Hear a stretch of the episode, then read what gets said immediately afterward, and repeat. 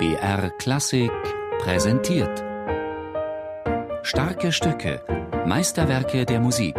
Immer samstags um 17 Uhr auf BR Klassik.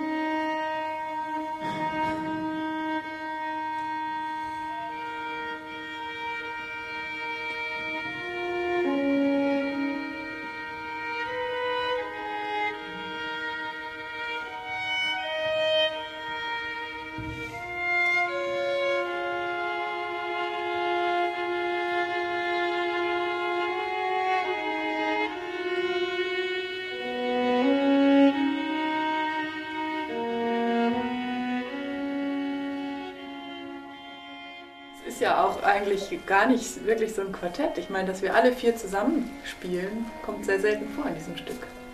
Und spielt ständig alleine oder zu zweit und dann hat man eine ganze Seite lang Pausen zu zählen. Also die Form ist wirklich sehr unüblich. Anja Lechner, Cellistin des Rosamunde Quartetts. Mit seinem 15. Streichquartett in S-Moll entfernt sich Dmitri Schostakowitsch sehr weit von der Konvention. Ein durchgehend langsames Tempo dominiert das Werk.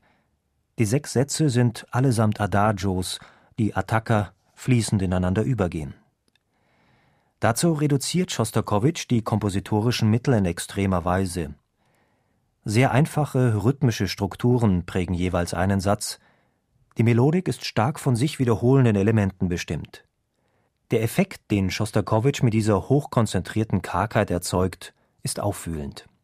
Andreas Reiner, der erste Geiger des Rosamunde Quartetts. Da gibt es also ein Notturno, das den schlimmsten Albtraum einfach darstellt, aber keinen lauten Albtraum, sondern einen, einen innerlichen Albtraum, der nicht mal mehr nach, nach außen kann. Das ist ein bisschen wie Munks Schrei, ja, der, der nicht, nicht raus kann. Das ist ein, wie immer bei so einem Komponisten, autobiografisch natürlich, oder er kann nicht mehr anders. Das Stück ist nicht mal betont traurig, sondern es, es vermittelt eine unglaubliche Leere.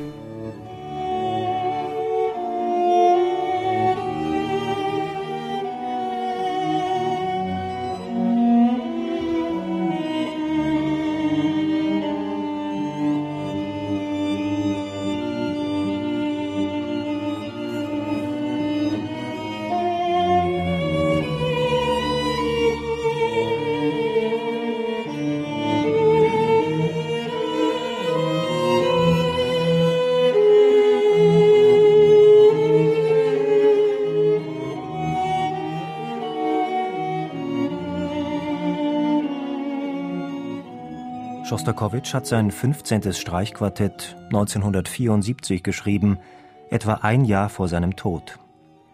Ursprünglich war ein Zyklus von 24 Quartetten durch alle Tonarten geplant. Vorbild war das wohltemperierte Klavier des von ihm verehrten Johann Sebastian Bach. Er konnte das Vorhaben nicht vollenden. Das 15. ist Schostakowitschs letztes Streichquartett. Die Musik ist voll innerer Kraft und Reinheit, das Konzentrat eines Lebens, Synthese und Rückschau zugleich. Bei einer Probe des ersten Satzes sagte Schostakowitsch den Musikern des Beethoven-Quartetts, sie sollen das Stück so spielen, dass die Fliegen in der Luft tot herunterfallen und das Publikum aus reiner Langeweile beginnt, den Saal zu verlassen. Da gibt es nichts mehr zu sagen danach. Spielen wir auch keine Zugabe. Da soll jeder mit seinen Gedanken und seinen Gefühlen alleine bleiben. Also das soll nicht wieder übertüncht werden dann nochmal von anderer Musik. Man braucht ein paar Stunden, um etwas anderes aufnehmen zu können. Ist der stärksten, großartigsten Streichquartette überhaupt.